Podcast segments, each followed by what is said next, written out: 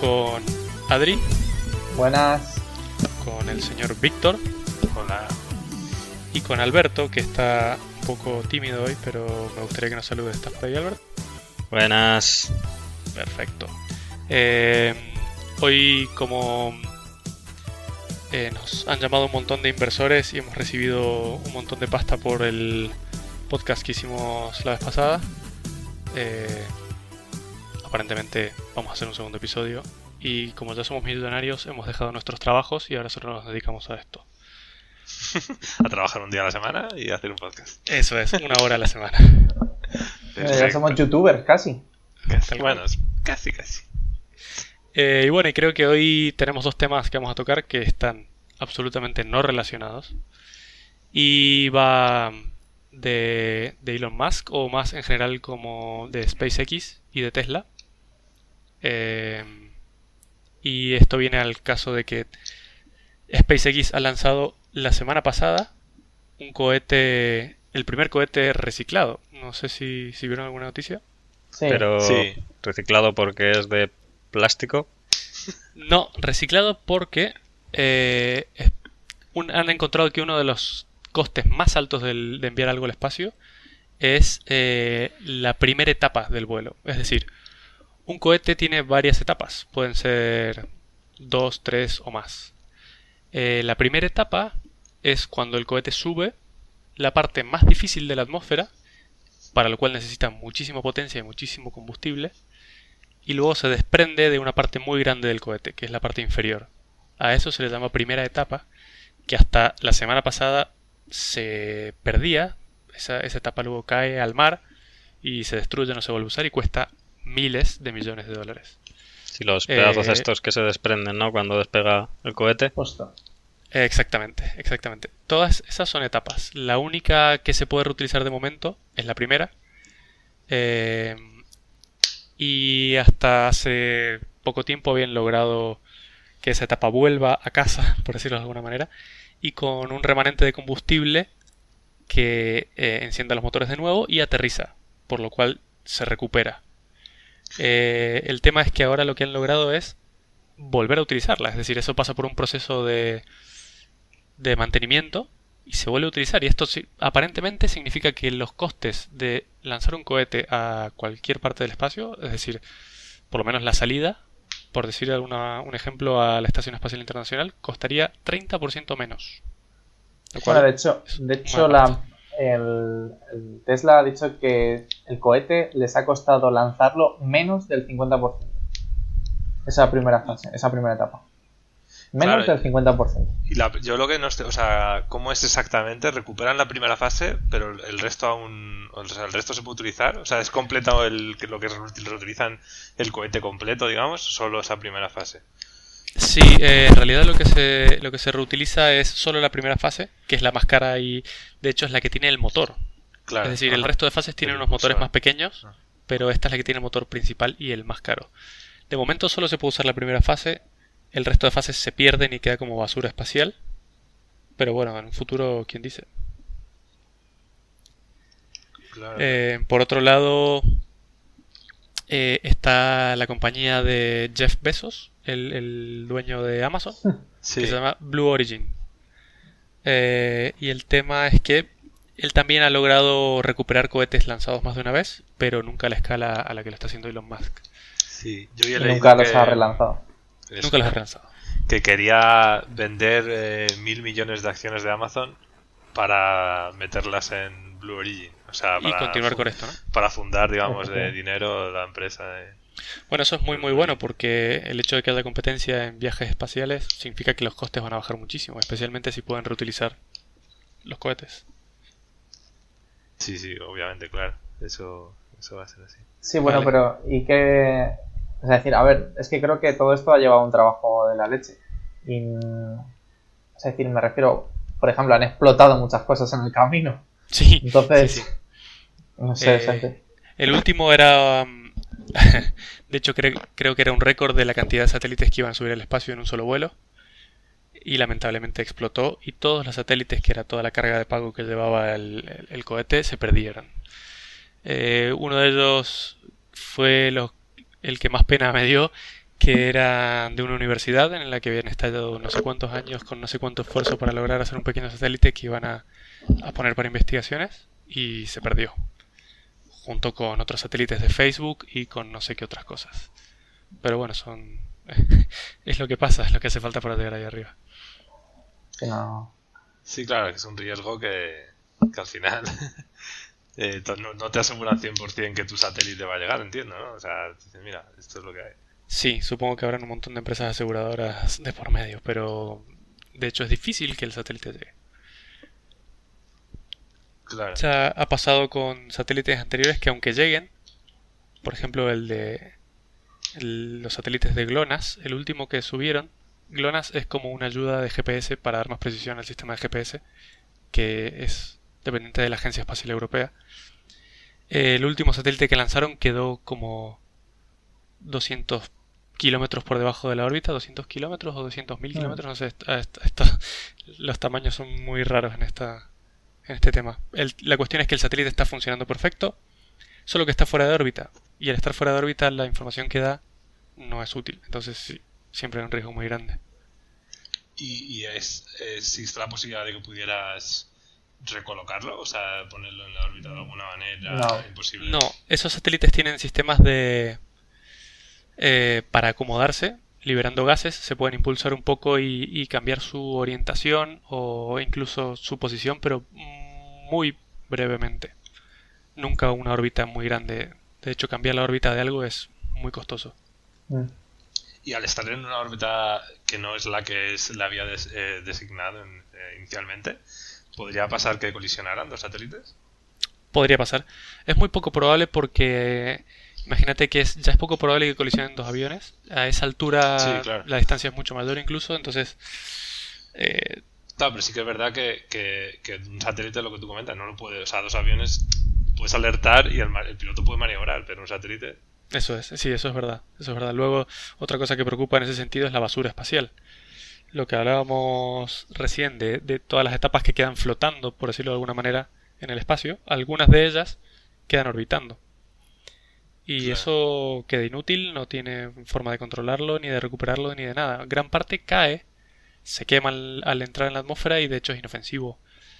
Eh, otra parte cae al mar y bueno, pero hay una, una parte importante que está flotando por ahí. De hecho, estamos contaminando el espacio, no nos alcanza con la Tierra que ya estamos contaminando el espacio también. Bueno, sabéis que a raíz de mm, justamente de esta semana en la que SpaceX logró volver a subir un- la primera fase al espacio y, y Tesla eh, se ha colocado como primera empresa de coches eh, por encima de Ford, que era la más grande hasta el momento, es decir, su valor capital de mercado creo que lo superaba y hablaban ya de, de una ruptura y una cosa, una cosa asombrosa que ya que Tesla haya conseguido en tan poco tiempo colocarse al frente del mercado. Por lo menos en pelas. Pero Claro, eso ¿Te por la... refieres como valor de la compañía? Sí, como a así las es. acciones, ¿no? Un poco. De hecho, justo de las acciones. De hecho, Elon Musk tuvo que advertir en, por Twitter de que se estaba sobrevalorando a la empresa. Wow. Sí. Para que tal. Sí, sí. Yo he leído también cosas sobre, sobre las acciones de Tesla y cómo mucha gente dicen que están un poco sobrevaloradas y que va a depender muchísimo de tres cosas, un poco de, de, si, el, de si el Model 3 lo consiguen sacar a tiempo y consiguen que, que todo salga un poco como esté previsto, de cómo vaya un poco la economía de Estados Unidos y cómo saquen también la parte de la Tesla Energy un poco del tema de baterías y todo eso que, que si lo hacen bien, claro, puede ir bien. Y si, pero si tienen problemas, las, eh, entonces los, van a- los inversores seguramente que la castiguen a la acción. Sí, es que, o sea, decir, Tesla como empresa está, creo que lo está consiguiendo muy bien. Es decir, de hecho compró eh, Solar City hace poco y creo que la idea de Musk, eh, apa- aparte de, no sé, de, esa cabeza loca que tiene, que, o sea, que consigue muchas cosas, era unirlas, eh, no sé de qué manera, unir también con SpaceX. Unir las Y- tres empresas. Las tres empresas. Meterse Eh, en de hecho, domótica. Eh, Domótica. Sí, con la empresa esta de que ha comentado Adrián de, de Solar energías City, renovables pretende hacer una cosa que creo que se llamaba en- Energy Walls o algo así, Que son unas células de energía tochísimas que ahora mismo creo que las están utilizando para cargar los Teslas en los chalets. Y lo que quieren hacer es implementarlo en domótica para casas, para que todo se retroalimente con, pues, con energía solar, que es en lo Bueno. que se basa la compañía esta. Bueno, de hecho, de hecho compro, perdón, de hecho compro Solar City porque la gigafactoría de baterías que pretendía utilizar para el Model 3 eh, iban a tirar desde ahí. ¿Nos cuentas qué es la Gigafactory? Uf, la Gigafactory es una idea hiper loca que básicamente es la factoría de baterías de Tesla y que es tan grande, no sé cómo decían, como 100 campos de fútbol o una cosa así. Por eso lo de Gigafactoría. Es donde se están desarrollando los Model 3. Sí, da un poco de miedo el tamaño que tiene, realmente Sí. es gigante. Y creo que ya está funcionando la parte que está construida, ¿no? Sí, sí, sí, sí. Hasta el momento. A ver, de hecho, el otro día salió por primera vez el, model, el prototipo del Model 3. O sea, y que por, Sí. por eso tiene que estar funcionando. Genial, genial. Aquí en España, por lo que he leído, se... ya se puede comprar el Model 3 y las primeras unidades se estarían entregando en julio de este año, si todo sale bien. A mí me parece un poco fantástico. A mí también. En Eh, julio de, o sea, en julio de Pero es que- 2017. Sí, eso Aquí. leí. Aquí en España no hay ningún, ningún supercharger de esos, ¿no? Sí, Muy- hay poquito. hay, do- hay dos. Eh, al menos actualmente hay dos. Eh, los dos están en Cataluña. Ah, muy bien. Vale, tiene, tiene suerte la gente de por ahí. Pero en el peor de los casos se puede cargar en casa. Demorará 8 10 horas, pero se puede. Eso Claro. es, es- pero eso es cómico. O sea, es ¿Te decir, te no- dejas no la factura ahí o qué? Eh, no, eh, según tengo entendido, es un coste de unos 3 euros, 3 euros 50 por carga. Ah, bueno, no es, no es mucho. Claro, la- lo único es el tema de, de que no sé vosotros, pero yo vivo en un piso. Y el garaje, claro, eh, o sea, no tengo un chalet para que pueda sacar un cable y enchufar el, el coche. Ahí No, pero habrá eso que lo- hacer una inversión, habrá que hacer un... Eso lo están subvencionando. La adaptación del garaje. La, eh, la instalación garaje, de, de la toma. O sea, tú puedes, tú puedes... De hecho, en la Comunidad de Madrid me parece que puedes indicar que tienes un coche eléctrico y si no tienes una toma para carga cerca, la intentan instalar. Ah, Las tomas estas públicas que hay por Madrid.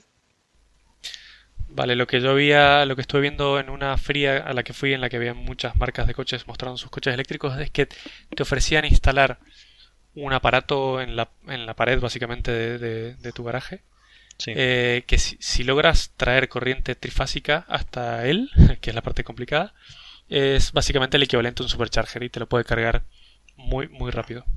sí. Eh, bueno, entonces está esa posibilidad. Y si no, un enchufe normal de, eh, no sé, al que enchufas la plancha. Porque cuánto... Sí, pero, ¿cuánto pero, son, o- diferencia? pero son ocho horas, ¿no? Sí, sí, sí, toda la noche, por decirlo de alguna forma. ¿Cuál es la diferencia un poco entre el supercharger y el enchufe normal? ¿En tiempos de carga? Eh, me parece que los tiempos del supercharger que dicen son un poco fantásticos. Eh, no, lo, lo que dicen ellos es que en 20 minutos tendrías el coche cargado de cero. No, no, no, no, no. De hecho, la letra pequeña los- lo, lo digo Ahí porque, porque conozco, o sea, bueno, conozco, perdón, es decir, sigo un canal de, de un tío que tiene un Tesla Model S y lo que dicen es que del 20 al 80% te lo cargaría en 20 minutos. Bien. Y ya a partir de ahí... Eh, no, a partir de ahí no. De hecho, lo que de, cuando pones el GPS de- del coche, te, te hace la ruta siguiendo los superchargers para que cargues eh, justamente el coche En el camino. Justo, Lo que pasa es que la carga de baterías en general no es lineal. Eh, e- ese, ese rango entre el 20 y el 80 se carga muy rápido y luego el, el 20% restante es lo que más demora en cargar. Pues ¿Y eso, el, justo. eh, ¿Y el rango entre que estés con menos de 20? Ahí Ese es hiper rápido. No, normalmente, o sea, es decir, esto es por cómo funcionan los condensadores. Normalmente los condensadores, cuando hay una diferencia de potencial entre los dos eh, polos, entre los dos lados, digámoslo así, eh, la máxima se carga muy rápido. Y cuanto eh, como se empiezan a cargar los dos lados, digamos, la diferencia de potencial empieza a ser menor, eh, se cargan más lento. cuesta más. Ujú, justo. El... Pero bueno, es decir, es muy interesante lo que dice Alberto de que se esté por lo menos impulsando eh, lo que es la- el coche eléctrico en, por lo menos en Madrid. Sí, es sí, sí. interesante. Sí, es interesante. Eh, siguen costando muy caros, de hecho más caros que un coche normal y con menos autonomía, obviamente.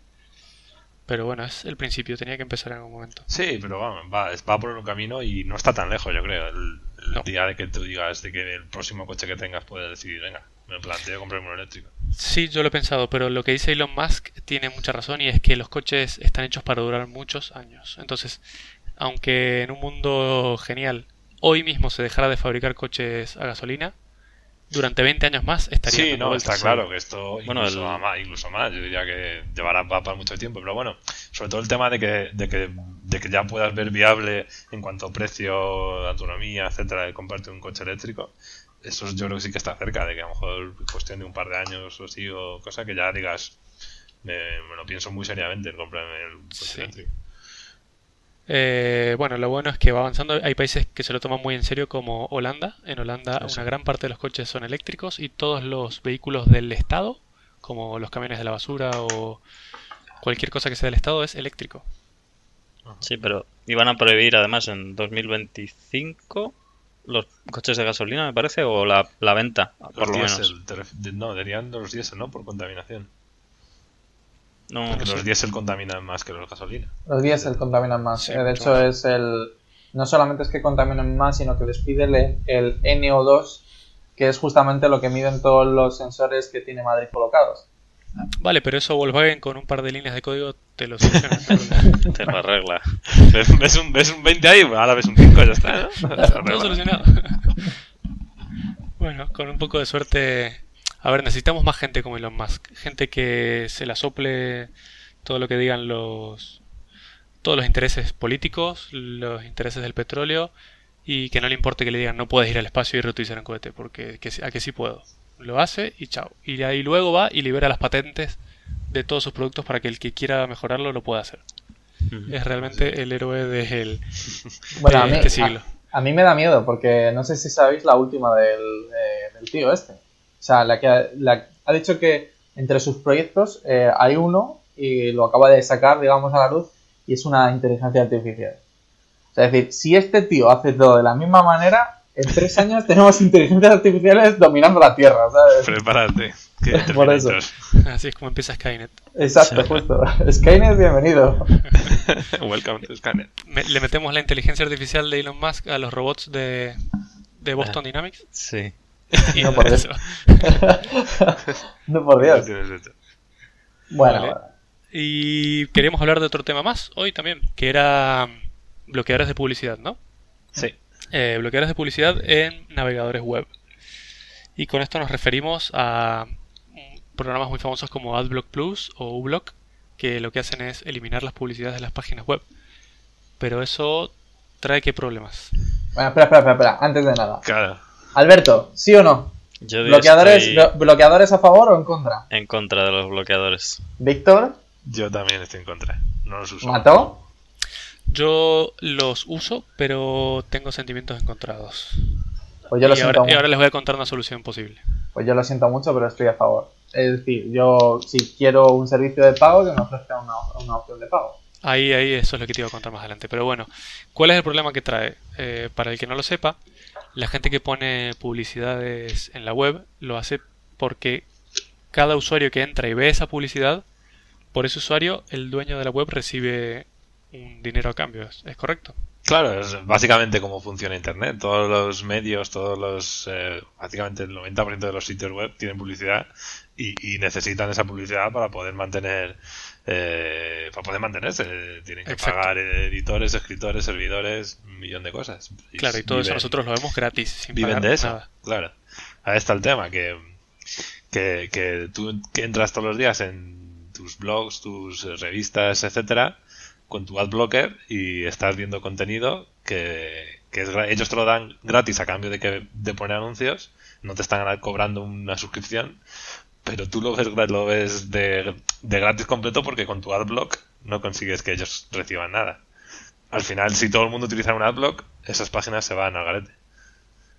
Claro, porque mantener una página web y especialmente páginas web que, que tienen un renombre y que son grandes es, es muy costoso, eh, tanto a nivel de mantenimiento de servidores como de gente que trabaja para ella, como editores, como fotógrafos, como todo lo que haga falta, ¿no?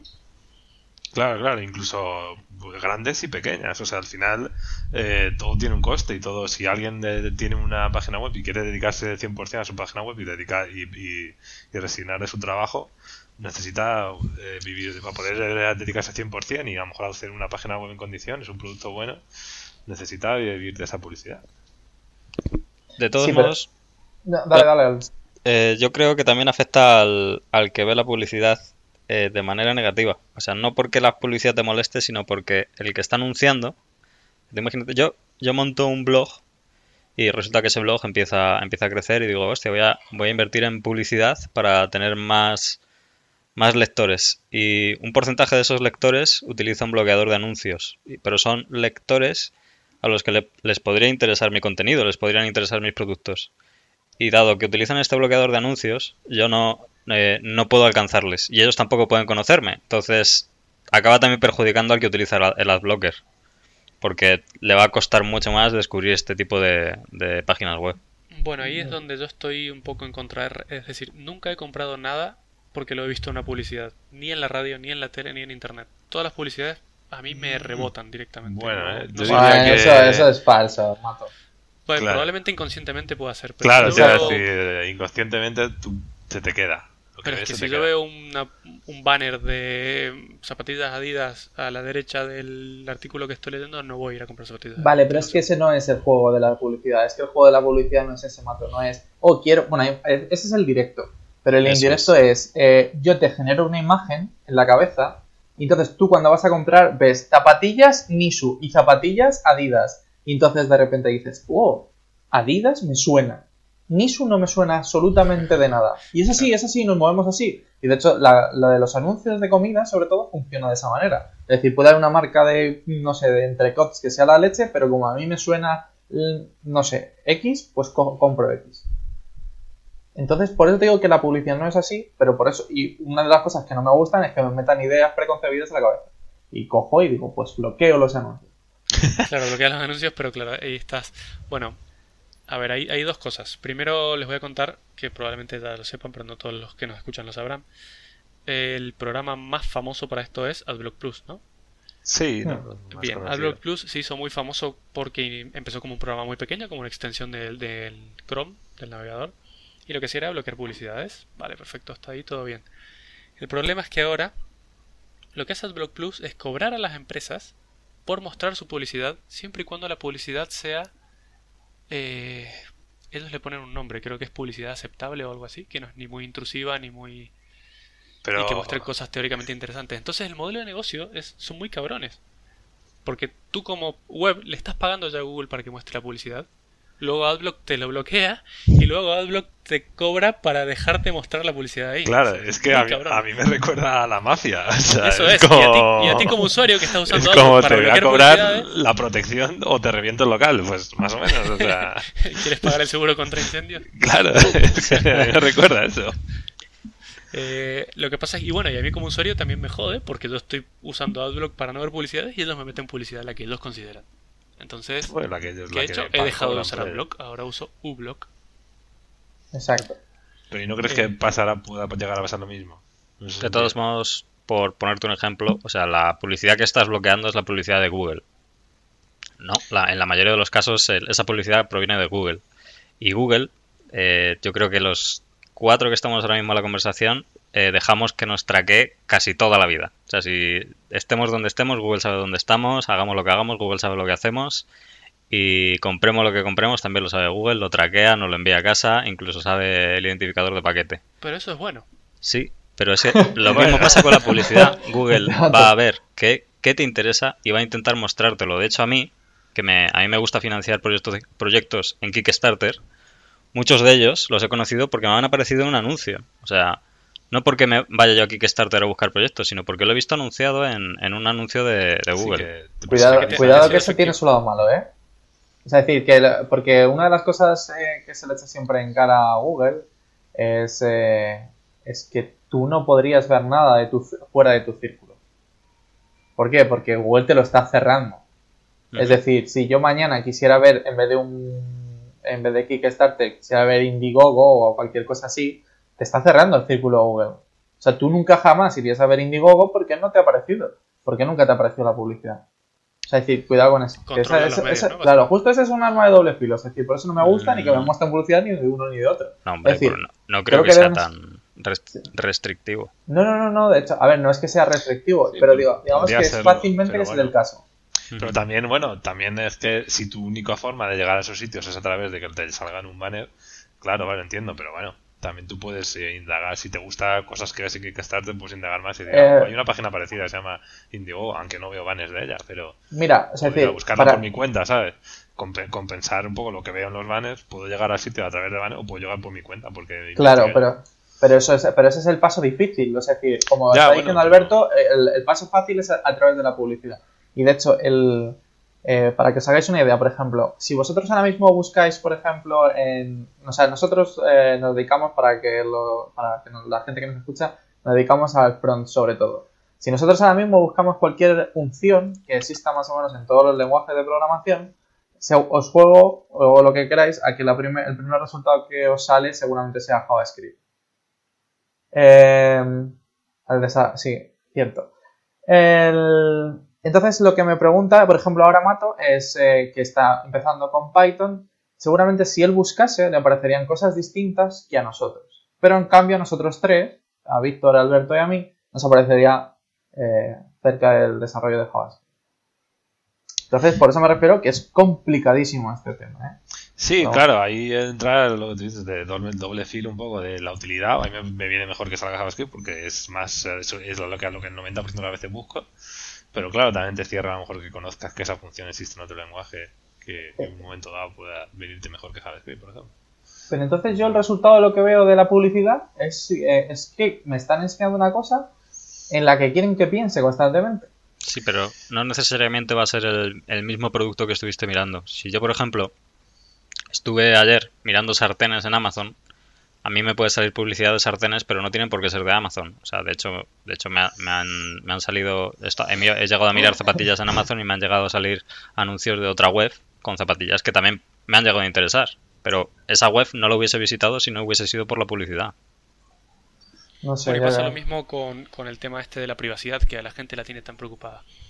Eh, a ver, hasta cierto límite obviamente la privacidad es importante, pero luego a la gente le encanta eh, abrir su mail y que vea, tienes tu viaje planeado para tal día, aquí tienes los pasajes. Pero es que eso viene de la mano de que le permitas a Google saber lo que estás haciendo. A la gente le encanta, eh, no lo sé, saber cuánto falta para llegar a su trabajo. Obviamente, eh, eso es a, a- a costa de entregar tus datos. Eh, a la gente le encanta ver cuánto tráfico hay en la ruta. Obviamente, eso es a costa de que entregues tus datos de posicionamiento. Es que sin eso no tenemos esos servicios. Y yo creo que son más valiosos los servicios que nos brindan. Es decir, eh, son valiosos para nosotros los servicios y son valiosos para ellos nuestros datos. Es un win-win. Sí, en claro, realidad a nadie le importa dónde estás. Si fueras Barack Obama, probablemente serías importante, pero no eres tan importante como te crees. Claro, ah, es cierto, sí, yo estoy de acuerdo, ¿no? la verdad, ¿eh?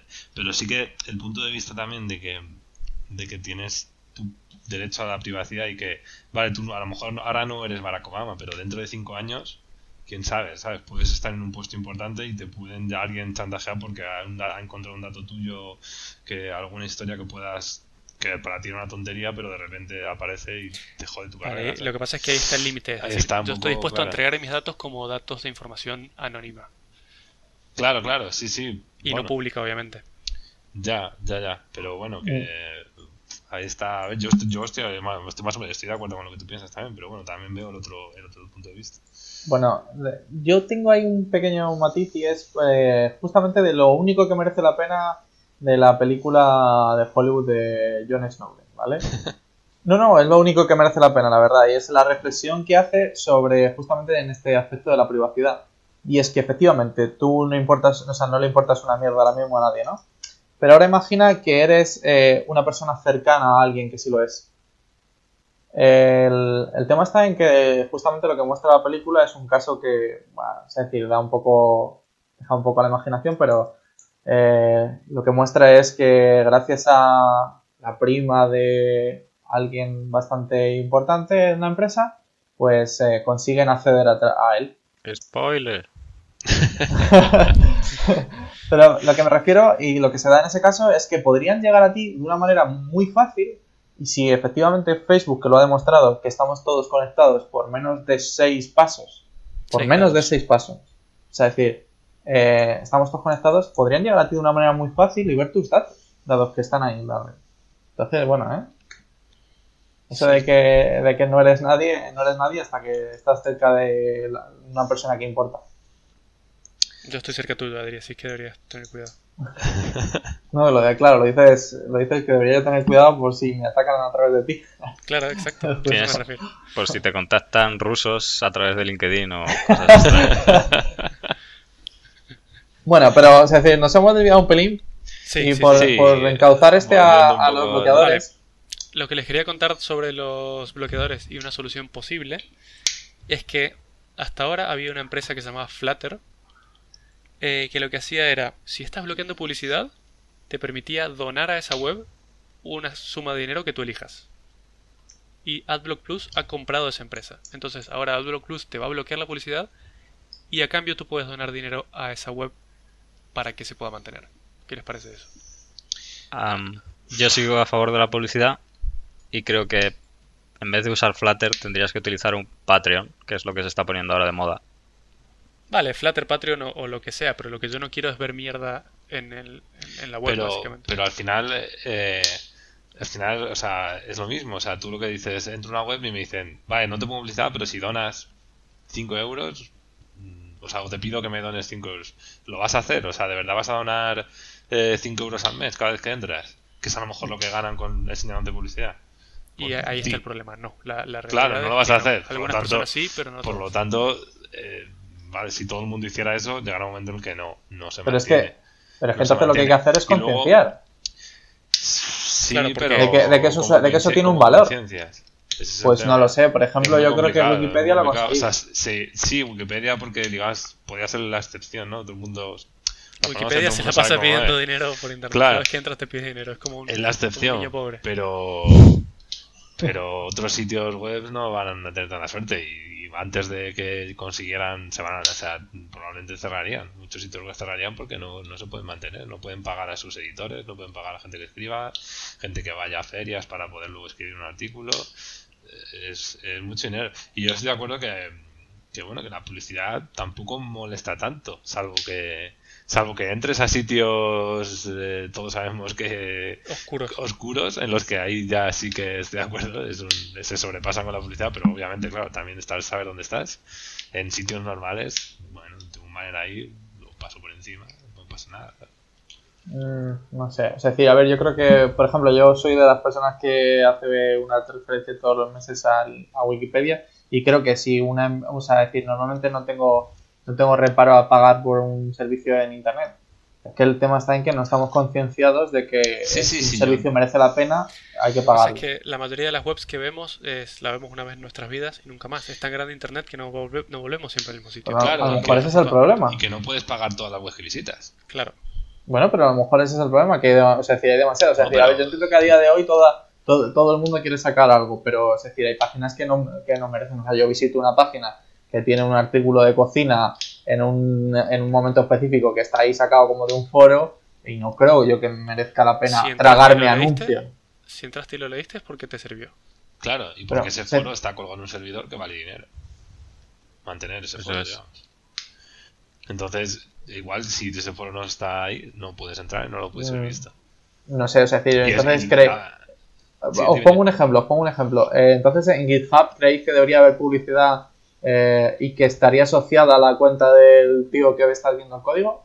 No, pero porque ahí tienen No. otro modelo de negocio. Claro, o sea, GitHub su modelo es cobrar. No, no, no, no, no, pero hablo, hablo, hablo como desarrollador. Es decir, yo como desarrollador cuelgo eh, el código en internet, ¿no? Yo soy muy, muy dado a eso, es decir, cuelgo el código open source y lo publico en GitHub. ¿Creéis, creéis que, que podría existir un modelo de negocio en el que yo publico mi código hablando, y alguien coge, que es, es, vamos, es lo más habitual del mundo, y copia ese código en- porque le hace falta para otro sitio? O sea, ¿creéis en serio que alguien eh, pondría publicidad a eso y no estaría bloqueada o pondría una donación y alguien pagaría por ello? Mu- muchos desarrolladores ponen un botón de donar eh, si te gusta mi código, dóname algo. Y yo supongo que se hará. Bueno, invítame una cerveza y cosas Claro. así. Claro, pero, es decir, pero mm, muchas veces eso se consigue porque hay un trabajazo Claro. detrás Pero- y, y esto. Pero, la, la típica 15 líneas de código que lo hemos hecho todos. Es decir, es que estoy, estoy asimilando esa receta de cocina que alguien ha escrito en un sitio que es, es el único sitio, a lo mejor el primero que ha entrado en Google, con los otros 25.000 sitios que hay con la misma receta de cocina. ¿Por qué tendría que pagar esa publicidad de ese sitio porque esté mejor posicionado o porque esto. O sea, es decir, quizás es porque si veo que hay un trabajo detrás, lo pagaría. Vale, no, ¿y, cuál, y cuál es tu propuesta? ¿Qué se te ocurre para arreglar este, para solucionar O sea, este o problema? sea, Porque es un problema. De hecho, creo que las, la- las principales páginas de internet han, han optado por, por, por otros por otros caminos. Es decir, por ejemplo, GitHub tiene su. empezó totalmente gratis y tiene su modelo de negocio. Claro, pero yo creo que. No lo sé, bueno. Pero yo creo que son como páginas diferentes, ¿no? O sea, GitHub al final es un, eh, es un modelo, tiene un modelo de negocio, o sea, digamos que es un negocio, una empresa privada en el que tiene parte gratuita, pero tiene muchísima parte de pago. Yo me refería más un poco al tema de que te metas en una revista online que te gusta leer de tecnología, o de- como, yo sé, Diverge o TechCrunch o cosas de estas que solo viven de la publicidad. No puedes decirle. O sea, tú pagarías en plan por leer un, uno de estos medios, a lo mejor, todos los meses. No crees, pero no crees que, por ejemplo, ahí lo que tendría que lo que tendría que haber sería, por ejemplo, artículos eh, promocionados. Sí, hay, hay webs que lo hacen. Hay una web que yo sigo, de hecho estoy suscripto, eh, se llama tested.com y ahí hay, hay contenido específico. ah, O sea, gran parte de la web es gratis, premium. pero lo más interesante es de pago. Pagas 40 euros al año, que me parece más que aceptable, y tienes un montón de contenido súper interesante. En este caso, se las recomiendo, tested.com. Claro, pero, lo- a lo que vamos es, vale, tú puedes hacer eso con una, dos, tres páginas, pero que visitamos muchas páginas de internet como para pagar por todas ellas. No, y además no cualquier página puede hacerlo. Si yo tengo una página muy amateur, no puedo Claro. cobrarle a la gente por nada. Al final yo creo que, hombre, está bien, está bien que sea ese tipo de sistema, ¿no? Como... Pero es que estamos polucionando internet. Sí, O sea, es decir, es porque yo quiero ganar dinero, entre comillas, y a lo mejor lo que, en el momento en el que yo estoy hablando, a lo mejor es tener un blog y tengo, con suerte, eh, mil visitas únicas al mes y entonces a lo mejor estoy ganando cerca de 10 euros eh, mensuales. Pero en serio, o sea, es decir, estoy polucionando internet con por esos 10 euros. sí. Yo por eso en mi blog personal no he puesto nada de publicidad. Pero publicionando en que, o sea, porque te- tengas un banner ahí, estás publicionando, un banner de Eh, AdSense. En general, que- en general la publicidad molesta. Es como salir a caminar por el barrio chino y que te ataquen los carteles de publicidad por todos lados. y No gente sé, pero a mí no me... O sea, es que bueno, hay cada uno también, no sé, pero yo no... A mí yo salgo a correr y veo carteles en la carretera, no me molestan, no me impiden el paso, yo puedo seguir si, hubiera, corriendo, ¿sabes? si hubiera bloqueadores para los ojos, yo ya lo tendría. Yo no, porque es que es- digo lo mismo, es información que te estás perdiendo. Que bueno, que dices que Claro, te es están incitando a, a que- unas decisiones, Claro, a que, a que tomes decisiones pero de una también marca en concreto porque tiene más Sí. dinero, que gasta más en dinero en publicidad. Vale, vale, ahí puede ser un poco, te lo compro. Pero el tema de que te, realmente te moleste, o sea, realmente te impida hacer algo, o realmente te... Ahí no lo veo tanto. Sí, yo, yo tengo sentimientos encontrados, porque sé que es lo que mueve la web, porque literalmente es lo que mueve la web. Si no fuera por la publicidad, yo creo que habría mucho menos de la mitad de contenido que hay en internet en este momento. en el mundo. bueno, el porno hace lo suyo también. El porno se lo suyo también. Sí, pero, o sea, no sé, o sea, creo que efectivamente Víctor tiene ahí su punto de vista de que no le molesta eh, los anuncios. Claro, más allá de lo que tú comentabas, de que el tema de que te puedan eh, influir a ciertas marcas que gastan más en publicidad, más allá de eso, no me molesta para navegar. Si están bien colocados en una web y el contenido se puede ver sin Víctor. necesidad de clicar pop-ups, que ahí sí que te lo compro, ¿vale? El tema de pop-ups intrusivos que saltan vídeos con música, ahí sí te lo compro, pero ahí sí que entonces te justifico que pongas el adblock, pero también te digo que no son la mayoría de las webs los que hacen eso, de hecho cada eso cada vez se, se controla más y la- una web seria ya no lo hace, este tipo de cosas. Víctor, televisión pública o Netflix. Ah, claro. Es, es así, es así, es decir, televisión pública, anuncios. Es decir, es que no, no he visto a nadie que diga, uy, qué bien, voy a ver los anuncios antes Claro, de la película. En este caso la solución sería que tú pagases a AdBlock y que AdBlock pagase a las web por haberles bloqueado. Sí. Claro. O, pero- o que le pagues directamente a tu proveedor de internet. y, y la televisión impuesto. pública también se Eso paga, es. ¿eh? Y que eso se pague al, al proveedor de, de la Pero web. ¿por qué? Pero, es decir, pero en serio estamos locos, estamos locos. Es decir, estoy generando un flujo de dinero que no tiene sentido ninguno para pagar a alguien do- dos céntimos de mi visita a una receta por ahí perdida en internet. Yo estaría dispuesto a pagar por no ver publicidad en ningún sitio. Mm, Yo creo que, o sea, mi conclusión es que, que me, o sea, me gusta que pueda, o sea, los servicios premium, como tú comentas Netflix, me gusta, lo pago gustosamente todos los meses, pero no todo el mundo puede hacer eso, no todos los canales pueden hacer eso y no todos los medios luego- eso. Entonces hay que convivir, puedes tener servicios premium, pero la publicidad es necesaria para que puedan, para que, o sea, Netflix no empezó a, o sea, un servicio que pueda llegar a ser premium no empieza siendo premium, es muy complicado, ¿sabes? Sí. Y luego está, hay servicios premium como Star Televisión. Aparte pagando lo más caro te meten publicidad los caraduras. Es increíble. Pero- Claro, ahí ya, bueno, pero ahí tú pero bueno, no lo pagues. Pero bueno, Víctor, y lo de y YouTube, por ejemplo, o sea, en serio, de- o sea, es decir, no, hay- no es una cosa que, que me pueda molestar más, y es como cuando voy al cine, o sea, es decir, que me cuelen delante de, de la película a la hora que empieza la película 15 minutos de anuncio. Sí, sí, ahí estoy totalmente de acuerdo porque estás- tú, Porque estás, estás tú estás pagando, pagando sí. por un servicio premium y aún así te meten publicidad. Ahí, perfecto, estoy de acuerdo. O sea, es una tomadura de pelo. Estoy pagando por un servicio y me están metiendo publicidad para que tú ganes un poco más. O bueno, habría que estudiar cada caso, pero... Sí, pero en el caso de YouTube, Pero- siéntate a pensar qué coste tiene el mantenimiento de YouTube en servidores.